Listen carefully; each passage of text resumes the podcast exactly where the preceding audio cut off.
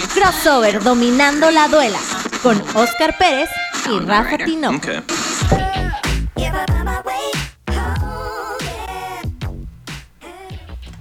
¿Qué tal amigos? Se me hizo ya este año 2022 tener aquí en Crossover dominando la duela con Oscar Pérez y Rafa Tinoco. Y es un gusto estar de vuelta ya.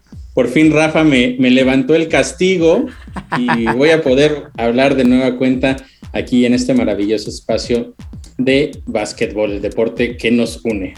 Oye, sí, ya desde que hacemos el podcast, ¿qué tendríamos? ¿Dos, dos, años? ¿Vamos para el podcast dos años? Que lo hacemos, sí, pero que me habías este, vetado, creo que ya iba yo como seis meses o algo así. Yo no te había vetado, tú eras el, de los tiempos imposibles, Oscar. Y ya sé, ya sé, pero... A mí que me gusta tenerte aquí eh, presencial y, y, que tú no podías, que no sé qué, que bla, bla, bla. Pero bueno, ya estamos aquí, crossover, vamos a hablar de, de básquetbol. Y este fin de semana, Oscar, estuvo realmente, ¿qué te pareció el All-Star Game en sí? Eh, más bien el, weekend, ¿no? Todo el, fin de semana del Juego de las Estrellas de la NBA. Pues mira, a mí me pareció bastante interesante. La NBA ya desde hace algunos años está tratando de meter eh, diferentes, pues, eh, ¿cómo podríamos este, llamarlo? Eventos, ¿no?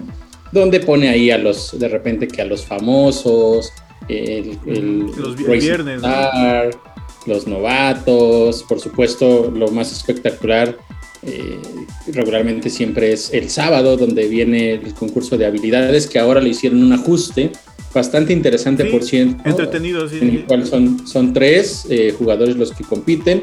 Después viene el, concurso de triples, que por ahí lo ganó un, este, un latinoamericano, sí, dominicano. Y el concurso de clavadas, que eh, estoy muy contento, la verdad, porque lo ganó por fin un, un Knickerbocker desde que no lo hacía Nate Robinson, que lo hizo en tres ocasiones. Pero. Nate Robinson eh, de, mi tamaño, ¿no? Nate Robinson, ganador de concurso de clavadas. Y, creo que hasta estás más alto tú con el copete. Pero sabes qué, eh, me, da, me da gusto que lo, haya, que lo haya ganado Obi. Sin embargo, creo que fue un concurso de clavadas bastante deslucido. Eh, por ahí eh, Cole Anthony desafortunadamente no pudo concretar sus, sus clavadas y, pues bueno, quedó, quedó eliminado. También ahí Green de los Rockets falló bastante, entonces... Pues, este, ya, y ya de Green siento yo que fue la decepción de, del concurso de clavadas, ¿no? Sí. Se esperaba más de, él, pero... De, hecho, de hecho, se esperaba más de todos. Eh, sí. Pero, pues bueno, al final, eh, como bien sabes, este, pues, hay tres oportunidades y si no lo consigues, pues ya. Sí, los, nervios te pueden... Lo, lo, menos que te pueden dar son 30, ¿no? Nunca ponen 5 ni nada de eso, pero al final pues ya te quedas prácticamente sin, sin aspiraciones. Y, no sé, también por momentos lo sentí un poco lento, un poco lento porque como no, de repente ya ves que hay Green cuando intentó como ocho mil veces que el balón le botara bien para intentar la clavada y no funcionaba y otra vez. Sí, entonces, sí, eso mata. Se alargó mucho. Recuerdo que hubo una, una época en la cual eh, pusieron incluso un reloj y tenías cierto tiempo para hacer tus tres intentos. Exactamente. Eh, y bueno, eso te ponía un poco más de presión, pero lo hacía más ágil. En este caso, la verdad es que creo que eh, se hizo un poco tedioso y tampoco fue muy espectacular. Una de las clavadas de Obi Topping, eh, la que es de reversa, me parece que fue muy buena, pero prácticamente deja el balón caer simplemente en la red. No, no terminó clavándola con, con, la potencia, que es lo que se busca ese tipo de concursos. Entonces creo que sí fue eh, un concurso de clavadas bastante deslucido. Y más si tomamos en cuenta que eh, los concursos que vimos hace un par de años con Aaron Gordon y Zach Lavin, pues la verdad es que sí. Sí, dejó la vara demasiada alta. Y antes de ellos fue a la época de Vince Carter y Tracy McGrady, este concurso de clavadas por el 2001, 2000, y que no había uno tanto así. Muchos esperamos del 2000 hasta el 2018-19 que fue la de Gordon y Zach Lavin. Y ahora, bueno, ya han pasado unos tres años sobre ese concurso de clavadas y no, no han llegado esas expectativas. Y, en lo que mencionas del, reloj, hubo un tiempo que ponían en el reloj, también es que había antes más participantes. Eh, cierren como alrededor de 6 jugadores, 5 jugadores, y entonces ahí tenían que agilizar más. Ahora que ya son menos, o por lo menos este torneo fueron de 4, pues bueno, les dieron más chance y, les quitaron el reloj de para hacer los intentos de clavadas. Pero sí, este, los concursantes quitando quizás a Obi Toppin o hasta el mismo el de los jugador de los Rockets, durante la temporada no son los mejores, eh, ¿cómo le llaman ahí los de Puerto Rico? Dunqueros. Dunqueros. O, clavadores de balón, no son los mejores de, la NBA o, lo que hemos visto en la temporada. Obviamente eh, faltó ahí Jamorant y Anthony Edwards que ellos sí son como especialistas en, clavar la pelota, pero bueno, ellos desde años anteriores, no, no solamente este año, dijeron que ellos no participarían en un concurso de clavada, solamente ellos clavan el balón durante el juego, pero imagínate qué hubiera sido si ya Morán y Anthony Edwards eh, estuvieran ahí, ¿no? Por lo menos la expectativa sería muy grande. Sí, sin duda, son, son dos jugadores que eh, durante los partidos lo hacen de una manera espectacular. es, una cosa realmente sorprendente.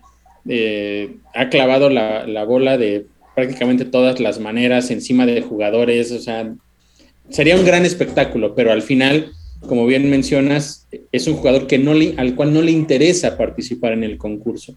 No sé si en ese caso a lo mejor la NBA debería ser algo para intentar eh, que participen. Pues sí, una invitación pues, formal que prácticamente no pueda resistirse. Ajá, exactamente, así como, este, como, como tú dices, ¿no? O sea, una invitación a fuerzas para que tengas que estar ahí y de esa manera quizá eh, poder tener un concurso más espectacular. También de pronto siento, no sé tú qué opinas, Rafa, pero que ya pareciera que hay mucho reciclaje de las jugadas, de, las, de los intentos de clavada que se tienen. Eh, la de Juan Toscano, que al final no termina funcionando, estaba intentando, por ejemplo, la clavada de Vince Carter cuando se queda colgado. Con el brazo, ¿no? Que mete casi todo el, antebrazo. Exactamente. y, la eh, que no pudo lograr era una imitación de este Jason Richardson de Golden State, que en los, como en 2004, 2005 eh, intentó, uno hizo esa clavada. Sí, eh, mira, del concurso de clavadas yo rescato dos cosas. Uno, que ganó Vitopi, por supuesto. Pero, y, y, fuera de eso, me parece que ese detalle de Juan Toscano de ponerse un jersey con los colores de la bandera de México, eh, incluso los tenis también. Eh, creo que fue algo importante tomando en cuenta que es la primera representación latina en el concurso de clavadas. Y, creo que eh, es un mensaje importante, ¿no? El hecho de que, de que un latino nos haya representado, en este caso un mexicano, y México-americano. México-americano, claro. Eh, que juega en la selección. Por ahí lo vi ya, eh, teníamos tú y yo en alguna ocasión esa, esa discusión de si era o no era mexicano y, uno de los puntos que mencionábamos era que, que, ni siquiera hablaba en español, ¿no? En las entrevistas. Hoy, en, eh, en, este caso, en el fin de semana de las estrellas, lo vi por ahí eh, en una cadena importante hablando en español, o por lo menos intentándolo, ¿no? Lo, intentó, ya fue curioso, me hicieron como cuatro preguntas, las cuales dos sí las contestó en español, lo intentó contestar en español, la tercera, le, pues, igual se lo preguntaba en español y ahí fue como dijo, ya no puedo más y ya se la aventó en inglés toda porque ya, no pudo responder esa pregunta en español y ya se la, la contestó pero en inglés. Y, justamente quería tocar ese tema contigo, pero ya, ya tú lo tocaste. Y, en redes sociales y en, y en todo mundo, eh, mucha gente pues le agradeció el gesto, el detalle de tener ahí los colores de, la bandera mexicana en los tenis y, y, en la parte de atrás del jersey donde venía su nombre y el número 95, que es el que utiliza en Golden State. Eh, pero yo no sentí ese match, fíjate. O sea, sí fue detalle, pero por lo menos para mí fue como. Ah, Este, tú, pero tú sí dijiste, o, digo, porque muchos en las redes sociales también fue de, wow, salió con la... La, situación aquí eh, eh, es un tema que ya hemos platicado tú y yo.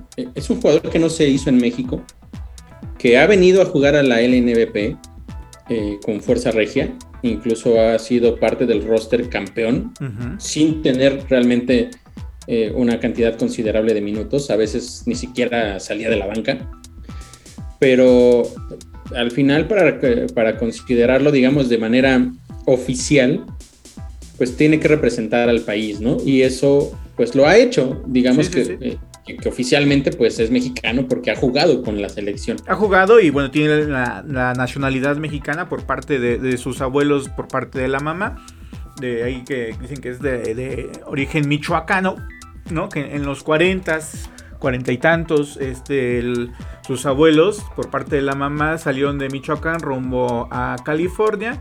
Y bueno, ya la mamá nació en Estados Unidos y ya su, papá es afroamericano. Y ya salió sí, correcto. Juan Toscano. Este. Y, en cuanto a su actuación de, Juan Toscano, eh, bueno, primero vamos a ir dividiendo. Primero, eh, la, del viernes realmente, eh, eh, a mí el viernes es como X. Es como para ir calentando motores, las celebridades que, jueguen. Ahí estaba ahí el, reggaetonero de Puerto Rico, este Anuel, ¿no? y demás. Ya había jugado Bad Bunny en años anteriores y demás, hay estrellas. Pero realmente... Estuvo Miles Garrett, estuvo Miles Garrett de los, de los Browns de Cleveland. Y que por cierto clava muy bien la bola y ah, sí, sí, sí, lo vi. ahí en, sus, redes sociales puso que el día que quieran lo pueden invitar al concurso de clavadas. Fíjate, que no se me hace algo descabellado, ¿no? Sí, sí, sí. Que de pronto empiecen a involucrar a jugadores de otros deportes. Exacto, y sobre todo que, sepan que sí, sí la arma, ¿no? Bueno, que, que sí, así como dicen en el barrio, que sí raspa. Y bueno, sí, no nos vayan a invitar a nosotros porque no la vamos a armar, ¿no? o sea, igual como dúo, me, yo te cargo de la cinturita y, haces la pirueta y la clavas. Clavada sincronizada. Ajá. Y, luego ya pasándonos al sábado, que, que, para mí fue lo más rescatable lo más rescatable porque viene el juego de habilidades que sí te entretiene, que sí, esta moneda de tres equipos, estaban los, el team Natetocompu, eh, el team de los Caps y el team de los Tobatos, ¿no? De los rookies. Eh, y, sí te entretiene el, juego de habilidades, de pases, de tiros y, demás. Y, que para mí eh, lo mejor de la noche fue el concurso de triples que realmente estuvo muy bueno, como ya habías mencionado, el dominicano. Y además es sorprendente porque ese juega de poste 2 metros 13 de Carl Anthony Towns Cruz, porque ahí tiene su parte latina también, fue, fue noche, noche latina para, para el All Star. Eh, y bueno, finalmente compitió contra Trey Young, que era uno de los favoritos, que llegaron a la final los dos. Y finalmente se lo lleva este Carl Anthony, pero se lo lleva y se lo lleva bien, digo, hay, veces que concursos de tres que, se ponen nerviosos y, andan fallando y, lo andan ganando con, con 15 puntos o con 15, o 16 puntos. Finalmente Carl Anthony puso la vara bien alta, metiendo 29 puntos y Trey Young pues peleó hasta el final y llegó a 26 puntos, ¿no? Si hubiera metido dos más de colores, posiblemente se va a llevar el campeonato pero bueno, se quedó a dos balones y, estuvo emocionante, estuvo, estuvo entretenido. Ya viene el concurso de clavadas, que para mi gusto la mejor ronda fue la primera ronda, quitando a Anthony que tardó mucho, pues que yo no le vi mucho sentido ponerse ahí unos zapatos de unas botas de clase obrera. Ahí vi un meme de, de Bob Esponja. de que Ojalá veamos algo nuevo en el juego, en el concurso de clavadas, ¿no? Sale Bob Esponja con sus botas así de, ups, yo, algo nuevo. Y estuvo, estuvo bastante cagado. Y, bueno, le da un homenaje a su papá que jugó en los Knicks de Nueva York, Greg Anthony.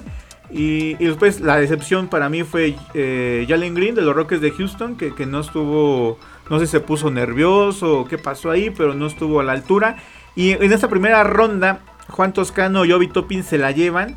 Y siento yo que merecía mejor puntuación Juan Toscano que Obi Toppin. Pero bueno, finalmente los dos pasan a, la final. Y para mí fueron las mejores clavadas del concurso de clavadas. Porque ya en la final, pues eh, fue un poquito eh, que vino de, mayor a, menor, ¿no? Se esperaba que elevaran el, nivel de, clavadas, de espectacularidad, y no fue así. Juan Toscano porque no consigue hacer esa clavada de, de Richard, de Jason Richardson.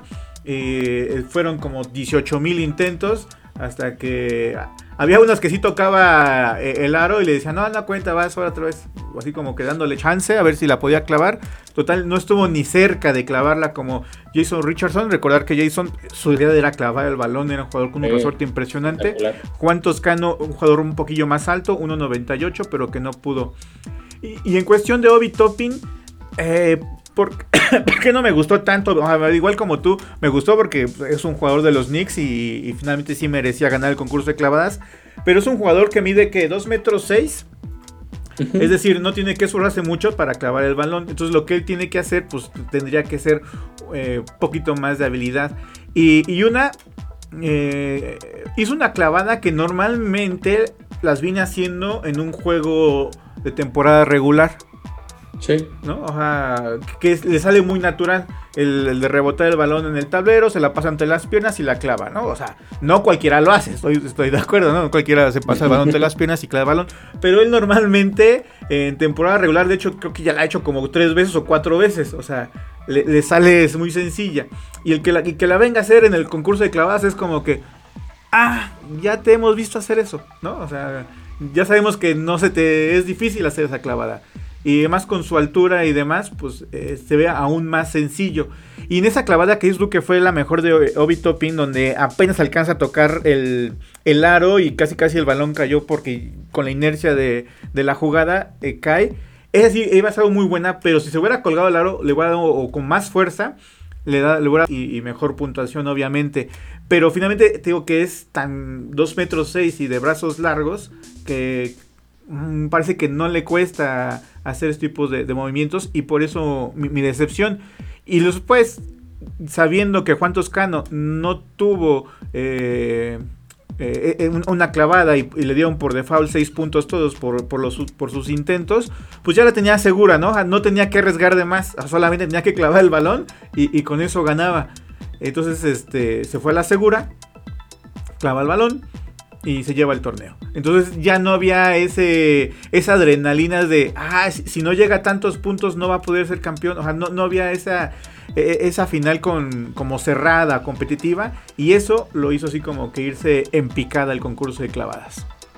Sí, justo ese es el momento eh, clave en el cual mm, Juan Toscano no logra la segunda clavada y le dan 30 puntos en total. Pues ahí prácticamente lo único que tenía que hacer Obi Topin era una buena clavada que entrara y, con eso eh, era más que suficiente. Eh, no sé, igual la clavada no me pareció con toda honestidad tan espectacular. Incluso creo que el balón, eh, ya ves que el intento es pegar en el tablero y posteriormente clavarla. Creo yo que incluso viendo por ahí un par de repeticiones, pega en el tablero, se le zafa el balón y el balón entra solo Solo. Iba para allá. como que le él sí logra tocar el aro, pero el balón iba para adentro. Entonces, eh, sí, justo lo que te decía, me parece que a lo mejor el intento fue bueno, que era algo creativo, pero en general me parece que eh, está haciendo falta, no sé, algo muy diferente. Me parece que ya todo está siendo muy, muy reciclado. Y si no va a haber eh, cosas nuevas, pues por lo menos que haya espectacularidad, que haya, que haya potencia, pero pues estos jugadores en realidad no, no la tenían, ¿no? Sí, sí, sí. Y lo mejor de la noche del sábado para mí fue el concurso de tres. Y como dices tú, el detalle de Juan Toscano con la bandera, que para mí, no, no sé, siento que lo hizo muy forzado, como que pues, lo tenía que hacer. Y, bueno, y entre las notas y los chismecitos basquetboleros, eh, ahí me pasaron una nota que dice que aquí en México pues está penado y, prohibido utilizar los colores o los símbolos patrios pues ellos le llaman de mal uso, ¿no? Que es decir, ponerles una playera y modificarles un poco ahí su estructura. Y dicen que puede cargar ahí algunos cargos a Juan Toscano por utilizar los colores patrios y, la, y los símbolos, que lo que es la águila en sus tenis y en el jersey. Vamos a ver si procede. Eh, pero tú qué piensas de eso? Sí, eh, eh, en alguna ocasión escuché eso de que no lo podías usar en cualquier lugar, que prácticamente tienes que pedir una autorización para hacerlo, ¿no? Supongo que, él no, la pidió, pero eh, tampoco se me hace algo, o sea, vamos, no es que hiciera burla de, la bandera ni, ni, nada por el estilo, o sea, en realidad lo hizo ah, con toda la intención, eh, más bien con una intención contraria, ¿no? Tratando de, representar, eh, visualizar, bien o mal, a, México, ¿no? Así como tú dices, pues yo no se la creo tanto, pero al final la intención era esa, ¿no? Era, era demostrar que estaba representando a México, por eso lo hace. A, mí se me, parecería en realidad algo eh, sin, sin, coherencia que, que, lo terminaran castigando legalmente por eso, ¿no? Pero bueno, pues al final sabemos que en, temas de leyes a veces pues no, las cosas no, funcionan de la manera que todos creeríamos que debería de ser. Sí, justo, justo eso, digo, yo, yo digo, estoy en contra de esa ley. Obviamente si, si alguien ofende o hace mal uso de la bandera, eh, estoy de acuerdo que, se le castigue o que tenga ahí una, una, represalia, pero eh, en esta cuestión, como tú dices, en un evento deportivo donde eh, el objetivo era pues más bien lo contrario a, a, ridiculizar o, a exponer los colores, sino era el motivo el contrario, pues yo siento que deberá ser de paso. Y si existe esa ley, pues mm, que la modifique, ¿no? O que realmente. Sí, no nos gusta. Me imagino, me, imagino que, y aparte esa ley me imagino que eh, ha de ser ha de haber sido este, hecha en, los años de 1800, 1900, igual la revolución o algo así. Ajá. Y bueno, ya, ya, ya los tiempos han cambiado y hay que darle un poquito de, de refresh a ese asunto. Y, luego viene eh, el domingo, donde supuestamente, o donde, no supuestamente, donde eh, es el mero mole, ¿no? Digamos, es el, viene el domingo, el juego de las estrellas, eh, con este formato 824, estilo Kobe Bryant. y bueno, que ya se, le queda ahí, que vienen los 75. ¿Cómo ¿Qué te pareció? Primero tú dime qué te pareció, luego yo te doy mi opinión del juego de estrellas ya el domingo. Pues mira, eh, en realidad es un formato que, como bien mencionas, ya, ya habían hecho eh, la temporada pasada. Incluso esta parte de, eh, antes de, lo de Kobe, ya habían puesto... Ya había planes de...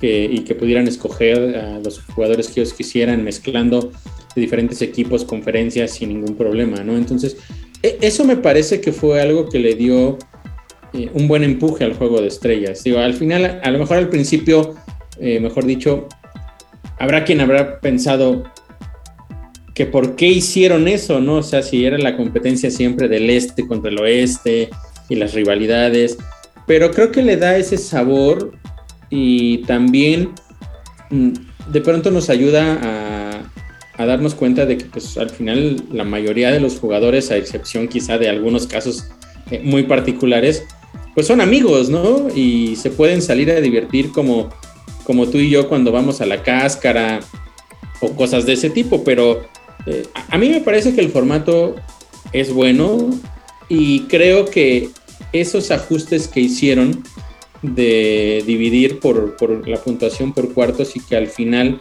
haya alguien que ya nada más sumándole los 24 puntos pueda ganar, le da un sabor distinto. Porque de pronto ya nos encontrábamos con juegos de estrellas en donde terminaban 150 a, a 190. O sea, si eran muchos puntos, era muy espectacular en cuestión de anotaciones, pero no era competitivo. Y aquí por lo menos ya le agregaron ese toque. Y creo yo que eso es lo mejor que pudieron hacer, porque vuelve a ser un espectáculo para cerrar el, fin de semana de las estrellas, que es, eh, yo creo que después de, en, el orden del calendario de la NBA, por supuesto, en el top están las finales. Después de las finales, creo yo que el siguiente día más importante son los juegos en Navidad. Y después de Navidad es el juego de estrellas. Entonces podríamos estar hablando de que es un buen cierre para uno de los eventos más importantes de todo el año en, la NBA. Porque sí, como te decía ya, eh, hace algunos años hasta parecía un poco aburrido porque de plano, pues ya sabes, de entrada, la defensa prácticamente no existe, ¿no? En el juego de estrellas. Incluso ya en el día a día en la NBA ya vemos muchos partidos en donde la defensa prácticamente no existe. Pero que le den ese toque eh, me parece muy bueno. Y seguramente tú vas a querer hablar de esto y te, y te, voy a dejar ese tema ahí para ti. Pero lo que hizo Stephen Curry, la verdad es que espectacular. Sí, sí, lo que hizo Curry realmente se lleva la noche el juego de estrellas. Y, y nada más ahí para, para ahí, molestarte un poco, contradecirte. Eh, en, cuestión de, del formato, mira, la, la verdad, obviamente eh, lo que hicieron fue para mejorarlo y de hecho así lo lograron mejorarlo, pero mejoraron el último cuarto. Porque estamos hablando que eh, los primeros tres cuartos es la misma pachanga de siempre, sin defensa, clavadas espectaculares, tiros, este, no hay marca, no hay defensa. Y, lo que quisieron hacer con este formato, que cada cuarto, el ganador de cada cuarto eh, se lo lleva a una institución, ¿no? Se lleva un, eh, un, dinero a una institución. Entonces, finalmente, los que sí están nerviosos son los, los que van a recibir el dinero. Y, y, y, que quieren que gane su equipo, ellos sí son los que están ahí como que echándole porras a su equipo para que se lleven eh, el varo o, o, la institución que representan. Y, pero los jugadores realmente eh, les vale si ganan o pierden el cuarto. Porque, o no, porque pues el dinero no, no, no les viene. Entonces, los primeros tres cuartos son como así. O empieza el tercer cuarto, al final del tercer cuarto, ya empieza a ver el marcador para ver las diferencias de cuántos puntos necesitan. Es cuando le empiezan a meter un poquito más de fondeo. Y el último cuarto, para mí es el más espectacular porque ya si ves un poquito más de defensa, ya eh, entre broma y broma te, te bloqueo, entre broma y broma te intento robar el balón. Y, y, y, ya la, las, las, canastas son, suben su grado de dificultad. Y tan es así que hasta el último minuto, hasta los últimos segundos, el, el partido va parejo. Y ahora sí que prácticamente era el que anotaba, ganaba. Y, y, ahí finalmente se lo lleva este, el equipo de Team LeBron. Team LeBron sin hacer, sin hacer mucho, sin aparecer mucho. Y alrededor de 15 puntos metió, así bajita la mano. Pero el que se lleva la noche, como tú bien mencionabas, es Stephen Curry donde con esa libertad de no defensa a un tirador le dejas calentar la muñeca, pues te va a hacer pedazos. Y Curry que, que le encanta tirar de, de, larga distancia y sin marca, pues es como de entrenamiento. Mete 16 triples, rompe el récord del juego de estrellas, y no solamente el juego de estrellas, sino en temporada regular eh, que no, no, hay que compararlo porque en temporada regular pues sí se juega un poquillo más, más eh, intenso. El récord es de 14 triples que lo tiene Clay Thompson. Curry tiene dos veces ha llegado a 13 puntos y como 1500 veces ha metido 12 triples. Pero bueno, eh, eh, ahí el récord lo tiene Clay Thompson con 14 triples. Y en juego de estrellas, ahora lo tiene Curry con 16 triples. Tampoco nada sencillo. Y hubo un tiempo donde metió como 5 triples eh, seguidos. Y además eran triples kilométricos, ¿no? Desde el logo, que ahora sí que ya, ya todo el mundo le, le, se le adjudica a Curry que él, él inventó ese tiro desde logo. Y no solamente que los tiraba kilométricos, sino su estilo y espectacular de tirar y voltearse sin saber que la va a meter y festejarlo previo, ¿no? O sea, eh, y ahí hay una toma ahí donde está en una de las esquinas donde tira el triple, se voltea a ver a, a la gente que está sentada y les pregunta, ¿entró? ¿Entró? Y ya le dicen, sí, sí entró, y ya festeja y se echa a correr, ¿no? O sea, que finalmente eso es, eso es, para un juego de estrellas, ¿no? Tienes que hacer eh, lo, lo, mejor que sabes hacer y Curry lo hace muy bien y se lleva la noche, mete 50 puntos, se queda a dos puntos de alcanzar a Anthony Davis, que él tiene el récord de más puntos en, una, en un juego de estrellas, como bien dices tú, son juegos de estrellas que terminan con puntuaciones de, de 150 puntos este, cada uno, bueno, Anthony Davis tiene ese récord ahí eh, que cuando jugaron en Nueva Orleans, donde él jugaba en los Pelicans, donde pues, todo el mundo le daba el balón a él para que de hecho superara y pusiera ese récord porque estaba en casa. Y ahora lo hace Curry, se queda ahí a dos puntos de, lograrlo. Y, fue merecido MVP. Eh, Stephen Curry con 50 puntos, 16 triples, una, gran noche. Eh, una gran temporada también hay que decirlo de, Curry, a pesar de que en, los en el último mes eh, ha venido a menos, no, no ha sido ese Curry que, que en diciembre volaba y, metía triples de donde quiera. Ahora ya, ya está un poquillo, poquillo menos, pero en el cierre de la temporada vamos a ver qué Curry del juego de estrellas tirando a diestra y siniestra o el Curry que venía cerrando el último mes. Sí, eh, eh, lo de Curry espectacular también en la temporada, como bien lo mencionas. Sí, un poco la baja en los últimos encuentros, pero pues es, me, parece que es normal, ¿no? A veces juegan tres, hasta cuatro veces a la semana en, muchos, en muchas ocasiones los días de descanso, por decirlo de alguna manera, en realidad son días de viaje. Entonces ya llega un punto de la temporada en donde el cansancio también es un factor importante.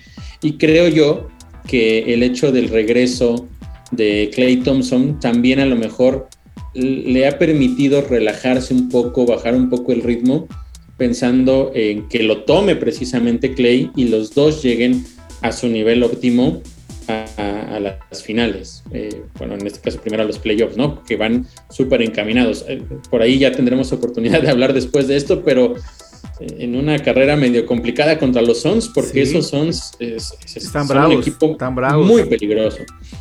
y bueno, al final yo creo que, que Curry va a recuperar el nivel y lo va a recuperar en el momento importante y muy probablemente ya tengan muy, pero muy en ritmo a Clay Thompson, que de hecho justo los últimos partidos antes de, eh, esta pausa por el juego de estrellas lo había estado haciendo muy bien. El partido de hace un par de, sábados en contra de los Lakers los, los destrozó y gracias a él terminaron ganando ese partido, ¿no? Pero bueno, ya tendremos oportunidad de, de hablar más un poco de la temporada eh, más adelante, a menos que me vuelvas a vetar. Pero eh, si no, pues seguiremos hablando de la temporada. Entonces, pues bueno, al final eh, creo yo que es un buen, un buen cierre para, el juego de estrellas, porque como tal, hace que, de que te esperas a que se acabe el reloj y ya ibas ganando por 30, 40 como era antes, te aseguras de que en la última canasta se, acaba, ¿no? Y, hemos visto casos eh, de que con tiros libres, que eso a lo mejor, eh, creo que fue hace un par de años, ¿no? Que lo terminan ganando, eh, llegando a los 24 con, con tiros libres. Con tiros libres.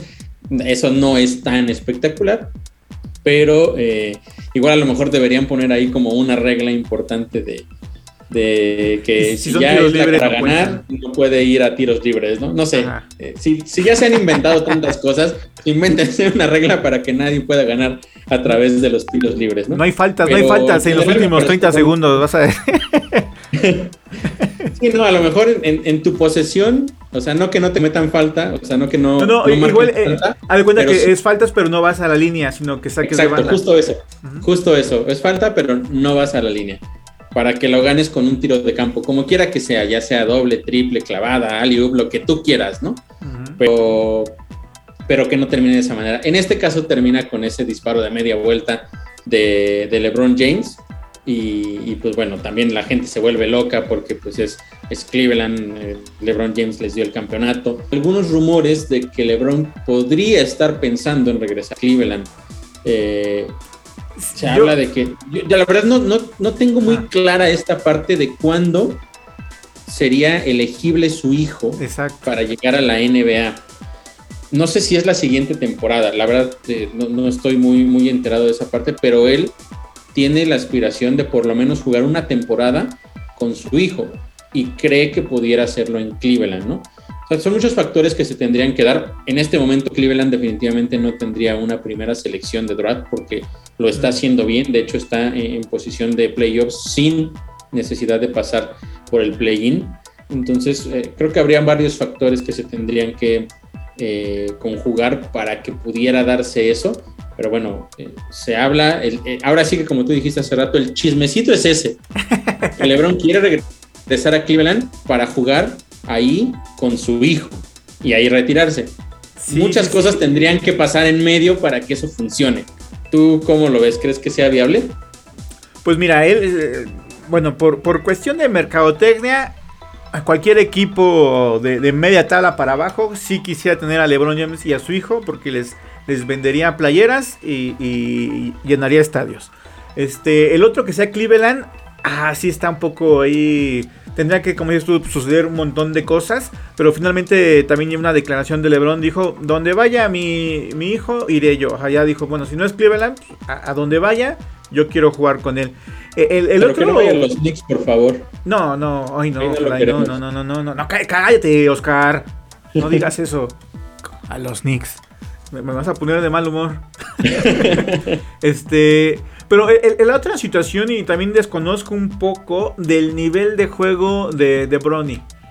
No sé si, si, realmente sea un jugador NBA.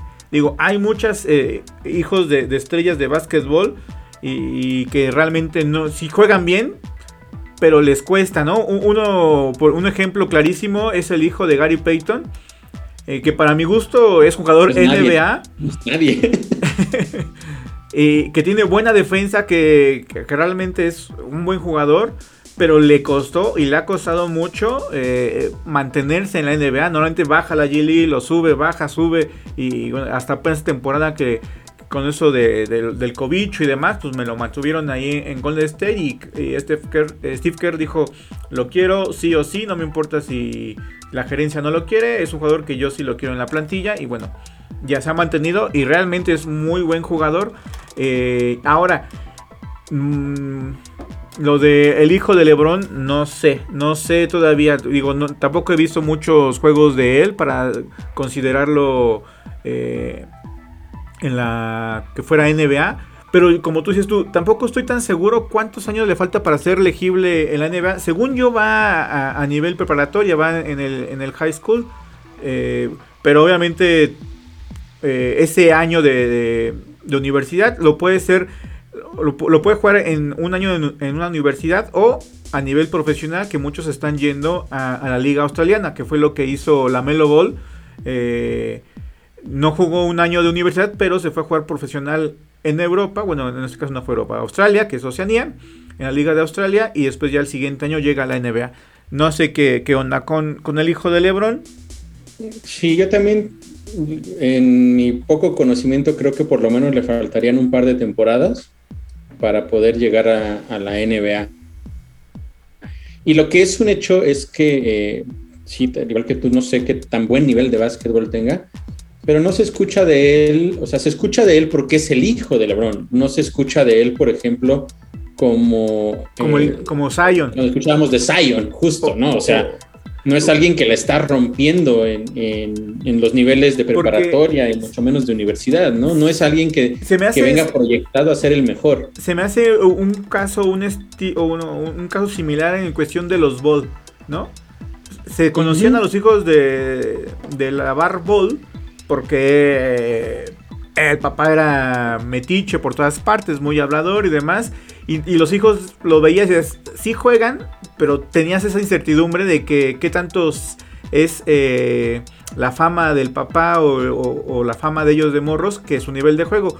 Que al final de cuentas, eh, realmente, tanto Alonso Ball como la Melo Ball, pues han demostrado que sí tienen eh, nivel para jugar en la NBA.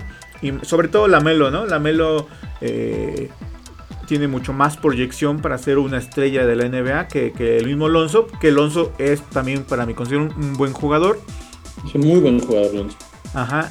Y, bueno, es similar ese caso, el, de, el, del hijo Lebron, que es más rebasado por su fama, por ser el hijo de Lebron, que por su mismo juego. Entonces hay mucha inconsistencia en el sentido de, de saber si realmente tiene el nivel para, para para jugar en la NBA. Ahora, aunque no tuviera el nivel, digamos que no lo tuviera, o un equipo, digamos, eh, los Thunder de Oklahoma, que, son de los peorcitos, o, el mismo los Pistones de Detroit que van hasta abajo. Por el simple hecho de ser el hijo de Lebron, por el simple hecho que Lebron ya dijo, donde vaya mi hijo voy yo, pues puede ser drafteado, ¿no? o sea, igual dices, este, ah, pues igual Detroit no tiene pensado ganar un campeonato en los próximos tres años, dice, pero pues vendo playeras, ¿no? igual teniendo al hijo Lebron y a, y a Lebron en, mi duela, pues igual jalo a, otros amigos, ¿no? Y, empezar a armar ahí el equipo, o sea, eh, lo que te puede dar alrededor de, de ellos dos, pues sí se ve muy factible que sí jueguen, ¿no? Sí, y que a los equipos que alguien lo va a jalar. O sea, eso, eso es un hecho. Incluso, justo creo que acabas de mencionar algo importante. en algún punto, creo que alguien puede seleccionarlo por encima de un mejor candidato solo por el hecho de que va a llegar LeBron James a jugar ahí. Y, eso no sé qué tanto le, pueda beneficiar a la NBA que algo así suceda. Porque, eh, ¿qué va a pasar, por ejemplo, si, ok, juegan un año juntos, como tú dices, pensemos en el Thunder. Juegan un año juntos en el Thunder, no llegan a nada, porque también eso es una realidad y a muchos les va a doler lo que, lo que voy a decir, pero LeBron no está para construir un equipo, no tiene la capacidad de construir un equipo. Y su hijo llegaría ahí con muchos jóvenes que quieren destacar y, lo vimos hace un par de temporadas con LeBron que no le funcionó y por eso se fueron tantos jóvenes y ahora es un equipo pues prácticamente de veteranos. Entonces, pensando en que vas a tener a lo mejor un año a LeBron, en el cual tal vez sí vas a vender muchas playeras, pero ¿Qué pasa si en el año 2 eh, te das cuenta que su hijo no es lo suficientemente bueno y no tienen talento para NBA? Pues ya vas a haber perdido un par de años eh, en esa reconstrucción y pudiste a lo mejor haber dejado ir a un mejor candidato que te pudiera proyectar eh, a cosas pues mucho más grandes, ¿no?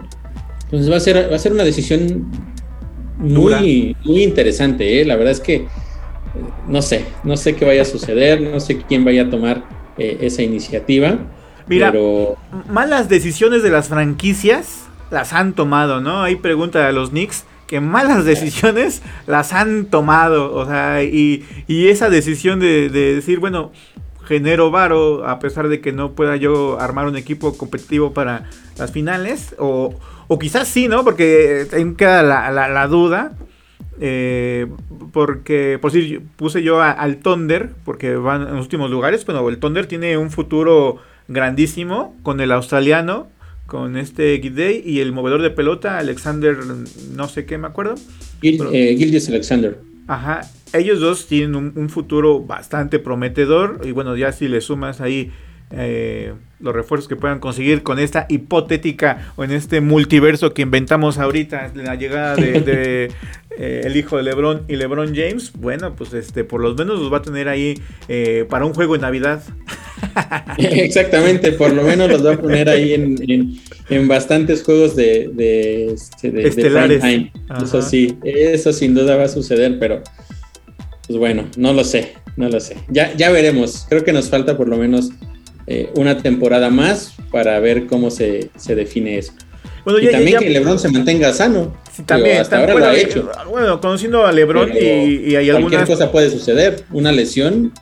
acabamos de ver eh, todo el potencial que tiene eh, Anthony Davis y tantas lesiones que ha tenido, ¿no? Muchos hablan de que Anthony Davis tendría que salir el próximo año de, de los Lakers. Ese es el tema que podemos discutir en otro programa, pero pero es una, es una situación complicada también la de Anthony Davis, ¿no? ¿Quién pudiera llevárselo con tantas lesiones que ha tenido? ¿Quién va a arriesgarse? Porque aparte no lo van a dejar ir por, por, este, cualquier jugador, ¿no? O sea, va a costar caro. Entonces. Sí, ahí, hay mal, ahí, bueno, por lo menos Anthony Davis ya tiene un campeonato ahí con los Lakers, pero sí realmente un jugador que pues no quiero decirlo así, pero pues como muchos lo dicen, jugador de cristal, donde viene una lesión y se vuelve a lesionar, se recupera y se vuelve a lesionar. Y, bueno, así ha sido un poco eh, toda su, carrera. Eh, ya, para llegar a, la última parte del programa, Oscar, y, para concluir con el juego de estrellas, eh, en el medio tiempo, pues, como ustedes ya saben, cada me parece cada 25 años más o menos la NBA ah, junta a todos sus, a sus mejores este, jugadores de toda la historia y en este caso que fue es, el año 75, pues junta a 75 jugadores o menciona a 75 jugadores, el cual hubo unas ciudades y como ya todos sabemos, desde Magic Johnson, eh, Karina Lujabar, Robert Parrish, eh, unos que ya fallecieron y demás. Y, en esta presentación de medio tiempo, donde todos van saliendo, o, los que acudieron, porque unos fueron también grabados previos porque no pudieron viajar. Eh, una, no se esperaba que estuviera Michael Jordan, que al final de cuentas sí llega. Pero cuando van mencionando a los nombres, pues la, gente se aplaude y, le va aplaudiendo a cada uno de los jugadores, eh, unos más, a unos menos, por, el cariño que, les han tenido a lo largo de, de toda esta historia de la NBA. Pero para mi gusto hubo dos momentos donde el público eh, se puso hasta de pie y, abocionó a, estos jugadores. Uno de ellos eh, fue eh, el ya fallecido Kobe Bryant cuando lo vieron anunciado en, la, en las pantallas donde la gente se puso de pie y aplaudió al buen Kobe Bryant que desgraciadamente falleció hace tres años más o menos. Y, dos años. Dos años. Y, bueno, y el otro que, que veo a, Bueno, se va a salir en, el, último jugador realmente mencionado es Michael Jordan. Y también ahí la gente se pone de pie y, lo, aplaude. Eh, yo veo a un Michael Jordan, o lo vi, a un Michael Jordan muy contento, muy feliz, este, como disfrutando ese momento. Eh, y finalmente hacen el círculo, ¿no? Donde van todos los jugadores colocándose y quedan medio justamente, y no podía ser otro, que su majestad Michael Jordan en casa. En casa de LeBron James, que dicen que es su máximo competidor para ser el GOAT. Pero bueno, así que Michael Jordan, su casa son todas las canchas del mundo. Juega de local siempre Michael Jordan. porque es un jugador respetado y querido y admirado. Pero para ti, ¿cuáles fueron los mejores momentos o cuáles son los jugadores que, te sintieron, eh, sentiste esa emoción de verlos y aplaudir? No, definitivamente esos dos. Digo, eh, lo de Kobe es, muy reciente y tiene mucho sentido, pero más allá de eso, era un jugador muy querido en la liga. O sea, si, si siguiera con nosotros Kobe Bryant, yo creo que la ovación hubiera sido igual porque eh, es un jugador que sí marcó una época que era, como te digo, muy querido no solo dentro de, la NBA, sino eh, por todo lo que hacía alrededor con su, eh, con su academia de Mamba y cuando iba a, diferentes, o sea, tenía contacto con con prácticamente todos los deportistas más importantes a nivel mundial. Era, un jugador eh, y eh, una personalidad que toda la gente quería. Entonces yo creo que lo de Kobe no hubiera cambiado, ¿no? Por supuesto le da un toque un poco más nostálgico. Ah, y ahí hay un poquito aumentando a, tu comentario. Es un jugador muy querido actualmente todavía Kobe Bryant, de que sí tuvo un pasado o se metió en problemas muy oscuros. Y me refiero al caso de, que, bueno, que fue acusado de violación. ¿no? Entonces, claro. a, pesar de eso, eh, todo alrededor de, de Kobe Bryant, a la gente que, está a su alrededor, lo, estimó mucho, lo quiere mucho y hasta la fecha eh, se ve reflejado eso, ¿no? Digo. Sí, eh, mira, lo que sucede con Kobe Bryant es que en efecto, legalmente no sé cómo terminó todo, o sea, eh, al final las cosas, digamos, se arreglaron de la mejor forma para él. Pero vemos otros casos de personajes eh, alrededor del mundo que no les funciona de la misma manera y creo que eso tiene mucho que ver con lo que representas y con lo que tú eres también como persona. Kobe se pudo haber equivocado, pero también eh, tomó su responsabilidad y también intentó cambiar muchas cosas y tuvo un impacto muy positivo eh, alrededor del mundo. Podemos hablar, por ejemplo, de, y, me voy a cambiar de deportes, pero por ejemplo tenemos el caso de Tiger Woods, que cuando salió su polémica estaba en lo más alto del golf y después de eso, pues, literalmente su carrera vino en picada y hoy Tiger Woods es un muy buen recuerdo, ¿no?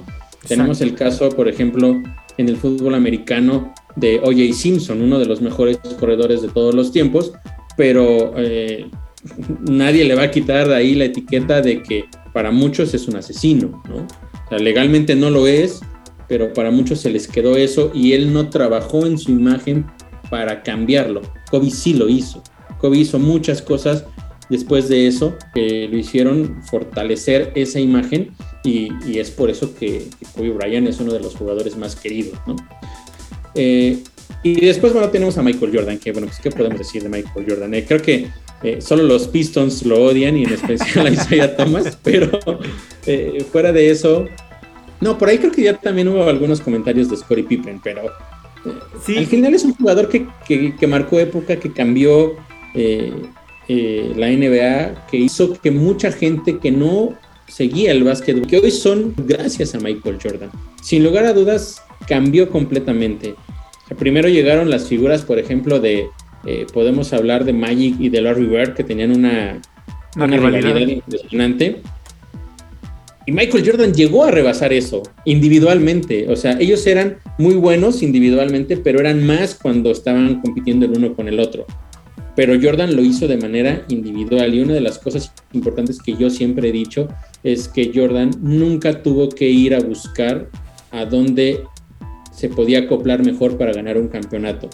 Lo ganó con jugadores de nombres Luke Longley, BJ Armstrong, eh, Bill Cartwright, no sé, se hablaba, por ejemplo, mucho de Tony Kukoc, que era el mejor jugador europeo, pero pues la realidad es que llega a la NBA y es un jugador promedio, ¿no? O sea, nunca tuvo realmente un superestrella en su momento más importante, porque habrá quien diga, bueno, es que tuvo a Rodman, sí, pero no era el mejor Rodman, ¿no? No era, el mejor Rodman, y, experiencia, pero no era su mejor época. Y, quizá el único que podríamos decir. Y, aunque hubiera sido su mejor época, aunque hubiera sido su mejor época de Rodman, estamos hablando de un jugador donde eh, sabes que él te, aporta a la defensiva y nada de puntos, ¿no? Ya los puntos que pueda conseguir Rodman son extras, ¿no? Si mete dos puntos es mucho. Yo me acuerdo ver partidos de los Toros Chicago donde él festejaba como si hubiera metido un gol este, cuando metía un triple, ¿no? Que todo el mundo lo dejaba solo y agarraba el tiro y lo metía y pues salía, brincaba así como que...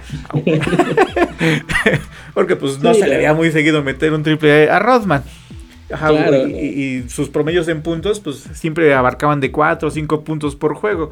Ajá, sí es un jugador importante, pero tampoco era un jugador que te iba a resolver un partido, ¿no? O sea, en la última jugada no le ibas a dar el balón a Rosman, ¿no? sí, claro, no, no, no, no, para nada. Tu última jugada era con Jordan o lo que, o lo que tuviera, ¿no? Te decía, ganó campeonatos con, con, con hombres que hoy a lo mejor muchos ni siquiera se acuerdan y y simplemente son parte del, roster.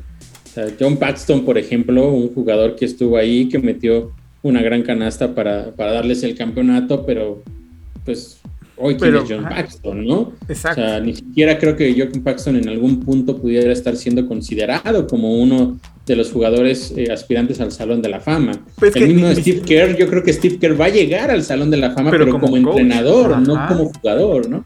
Entonces empiezas a hacer como todo ese análisis y te das cuenta de, del impacto que tuvo Michael Jordan en la NBA y por qué es uno de los jugadores también más queridos.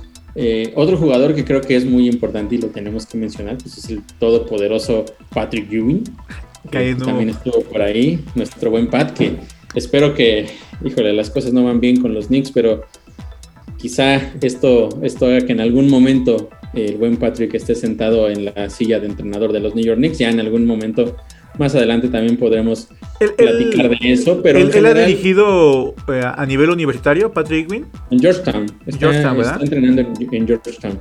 Eh, en la NBA ha sido asistente en, el Magic. ¿Y, qué tal le está yendo? Eh, bueno, ¿qué tal le va ahí en...? los llevó al campeonato divisional. Bien. y lo ganaron. Y lo ganaron. Ok, lo quiero para mis Knicks. Tienes razón. Yo lo quiero también. Yo lo quiero. quiero ya sea lo quiero a él o lo, quiero de regreso a mi adorado Jeff Van Gundy, que fue el último que nos llevó a una final. Y si no, este, me gusta Mark Jackson. No sé, es que se. Ya, hablaremos de eso. Jeff Gundy ya es un. Pues es un entrenador veterano, ¿no? No sé si tenga tantas fuerzas para estar dirigiendo a un, a un equipo. Porque pues ya, ya, ya, ya le das luego les, les, cuesta. Mira, aquí les mandamos un, saludo a Viri Razo que nos escribió, que dice buenas tardes team y manda una flamita. Órale, la Viri, Viri, Viri, Viri aprendiendo de básquetbol, haces muy bien. Y hacemos la mención que el día del pinche lunes, porque la pinche Viri anda ocupadilla y, y por causas mayores no, no puede asistir aquí al programa.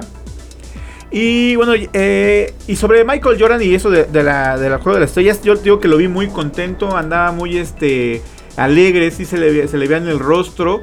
Eh, y cuando está así eh, subiendo la, la, la, ronda esta para, para acomodarse en su, en su lugar, este, se encuentra ahí a, Dennis Rodman y el cual se ven y se funden en un abrazo.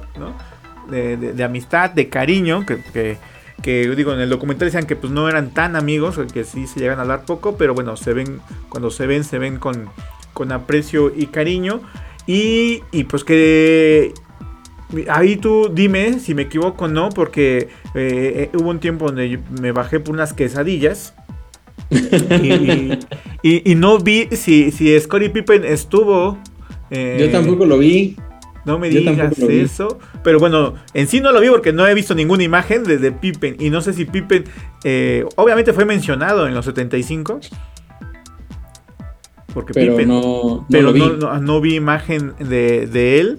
Y no sé si, si no haya ido porque realmente haya, se haya roto esa amistad o poca amistad que tenía con Michael Jordan y decidió no ir porque bueno, yo no sé de Pippen, pero no se ve que sea un, personaje muy ocupado, ¿no? O sea, y algo que si te invitan a los 75, pues sí vas. Sí, ¿no, tío? No, es como que te inviten a la fiesta en la carpa del vecino, o sea, es los 75 años de la celebración de la NBA, pero bueno, no lo sé, no lo sé.